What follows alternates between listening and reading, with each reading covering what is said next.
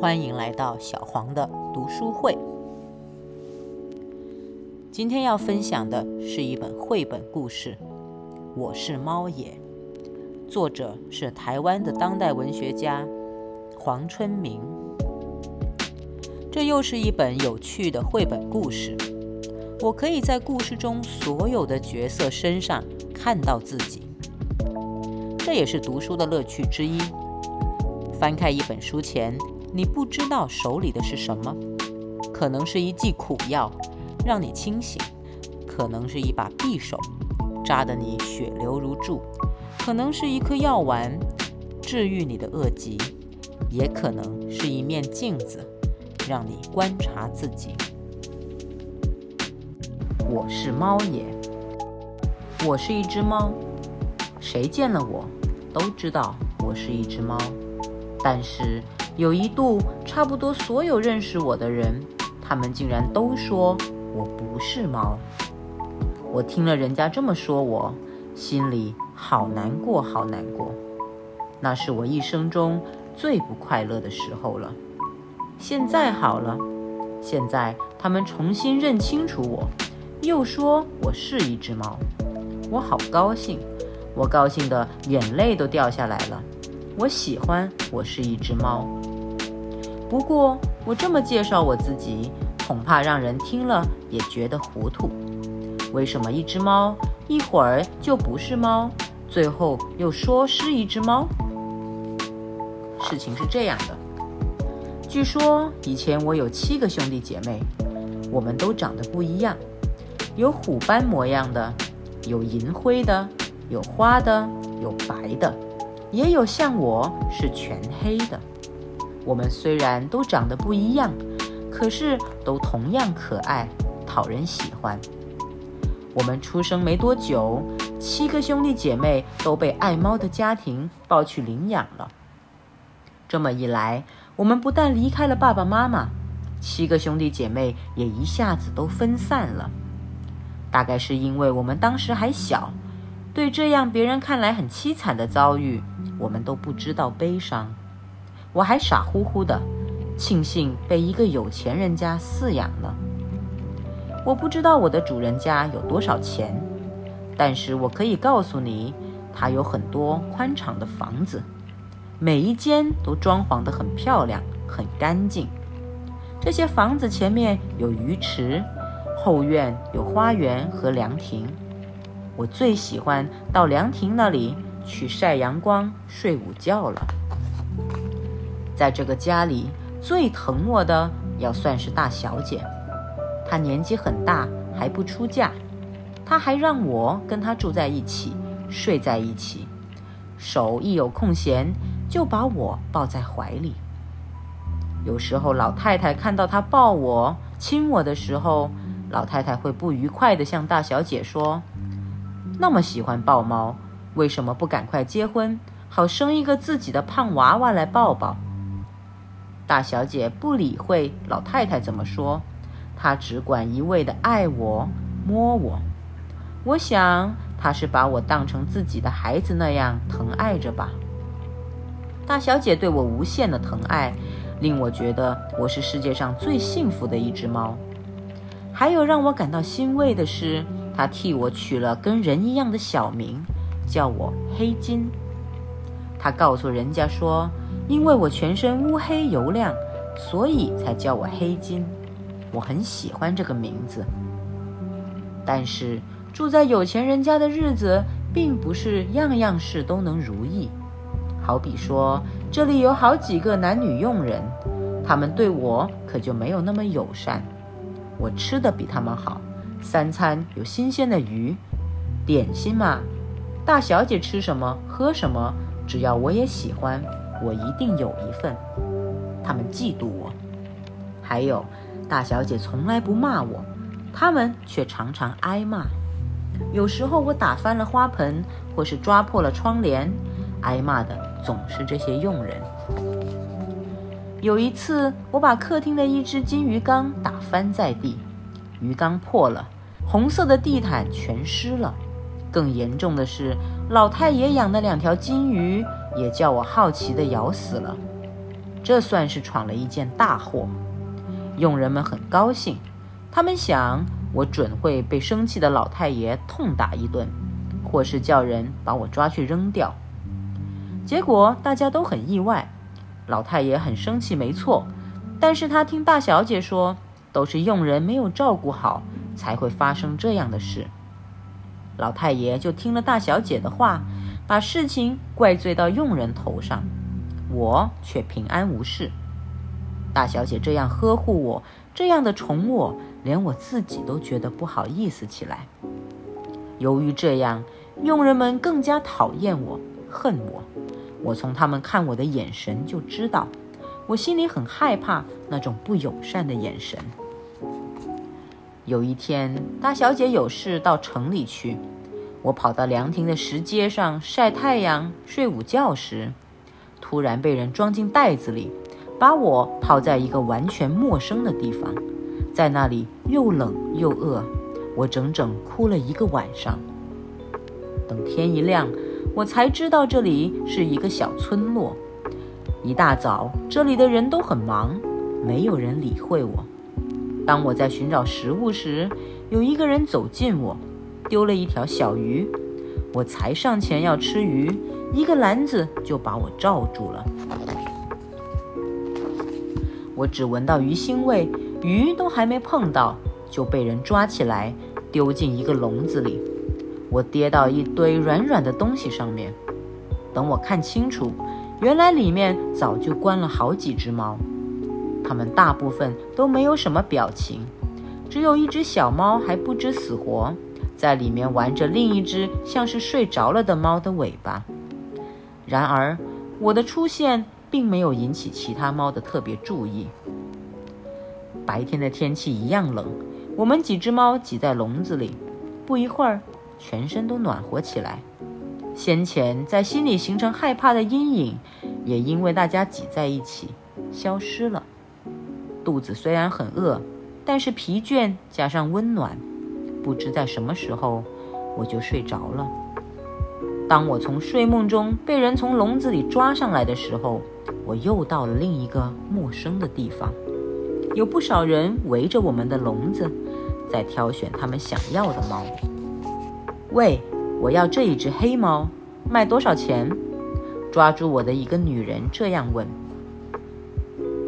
你眼光真不错，这一只黑猫不错。回答话的人就是拿小鱼诱骗我的人。原来他是卖猫狗的小贩。一笼子的猫很快都被买走了。听说这个村子里老鼠特别多，他们买猫回去就是要捉老鼠。这里的人每一家都养好几只猫。新主人抱我回家的路上，还告诉我要好好捉老鼠。我不知道猫是不是一定得捉老鼠。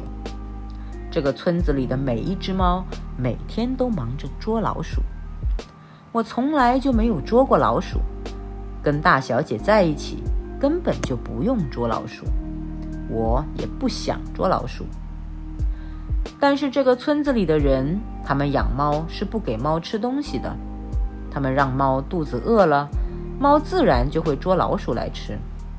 这个方法对别的猫的确有用，对我一点用都没有。我肚子饿得厉害，想到要和别的猫一样捉老鼠来吃，就觉得恶心。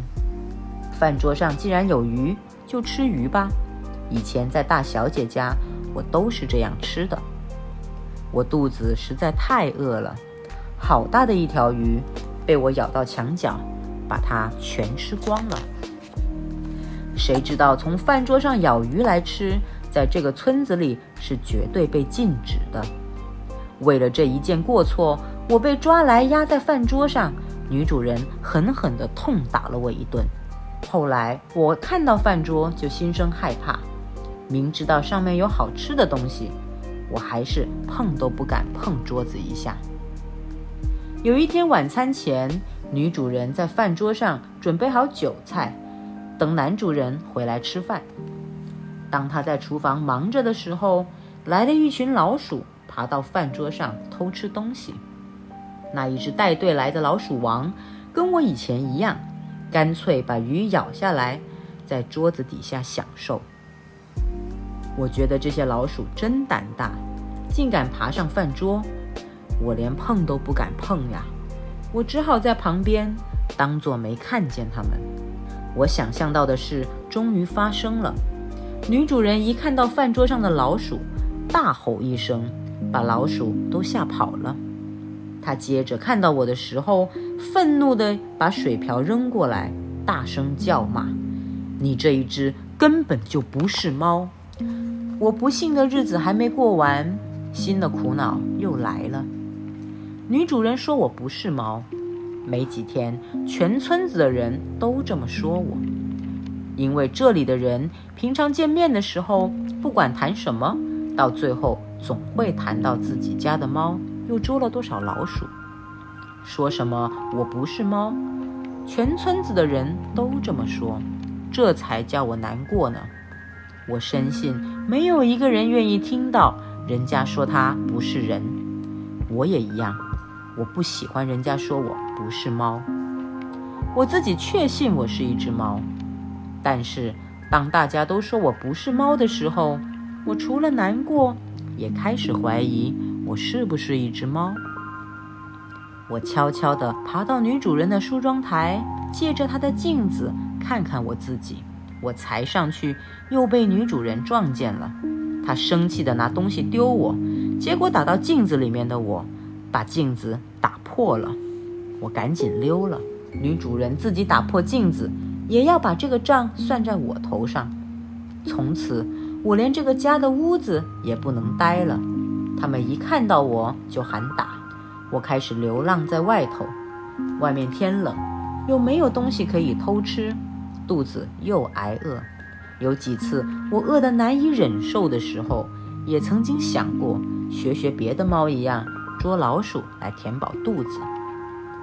可是，一想到要吃老鼠这么难看的东西，心里又觉得恶心。再说，这附近的老鼠都知道我不杀它们，它们对我也没有敌意，我们本来就无冤无仇嘛。当然。不让肚子饿坏了是一件很重要的事，还有证明我是不是一只猫也一样重要。我已经找不到镜子看看自己是不是猫，至少我要找一个和镜子一样的水面来看看自己。屋子里的水缸我没有办法靠近，外面的盆子里又没装水，小水沟和溪流的水都流得很急。水面的水纹闪动的厉害，照着它也看不清自己的影子。我来到水井边，水井的水面静得像一面镜子，里面的光线虽然暗了一些，但是可以照到自己。我高兴地往井底探头，才看到我的影子，却一下被受到惊吓的青蛙跳下水，把水面又弄破了。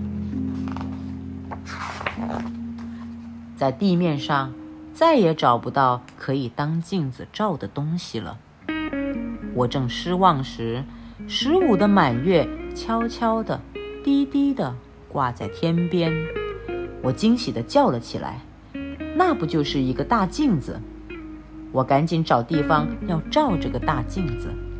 我跳上围墙，照不到；我爬上屋顶，照不到；我爬上树，照不到。最后，我尽了力爬上村子里的八宝塔顶，终于可以照到大镜子了。可是我的影子映不到里面去。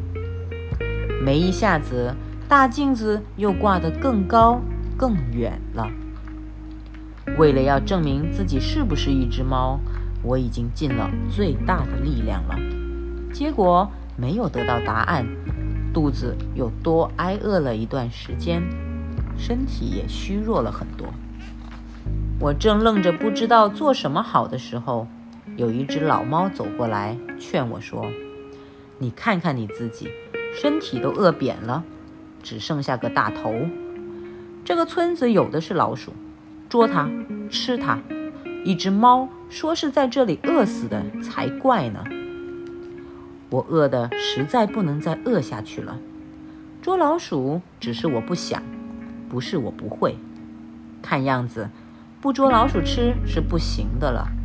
我走进老鼠群里，没有老鼠怕我。我看准了老鼠王，一扑过去就被我捉住了。我衔着老鼠王走过街道，见了我的人都惊叫起来：“看，那一只黑猫咬到老鼠王了！快来看呀！”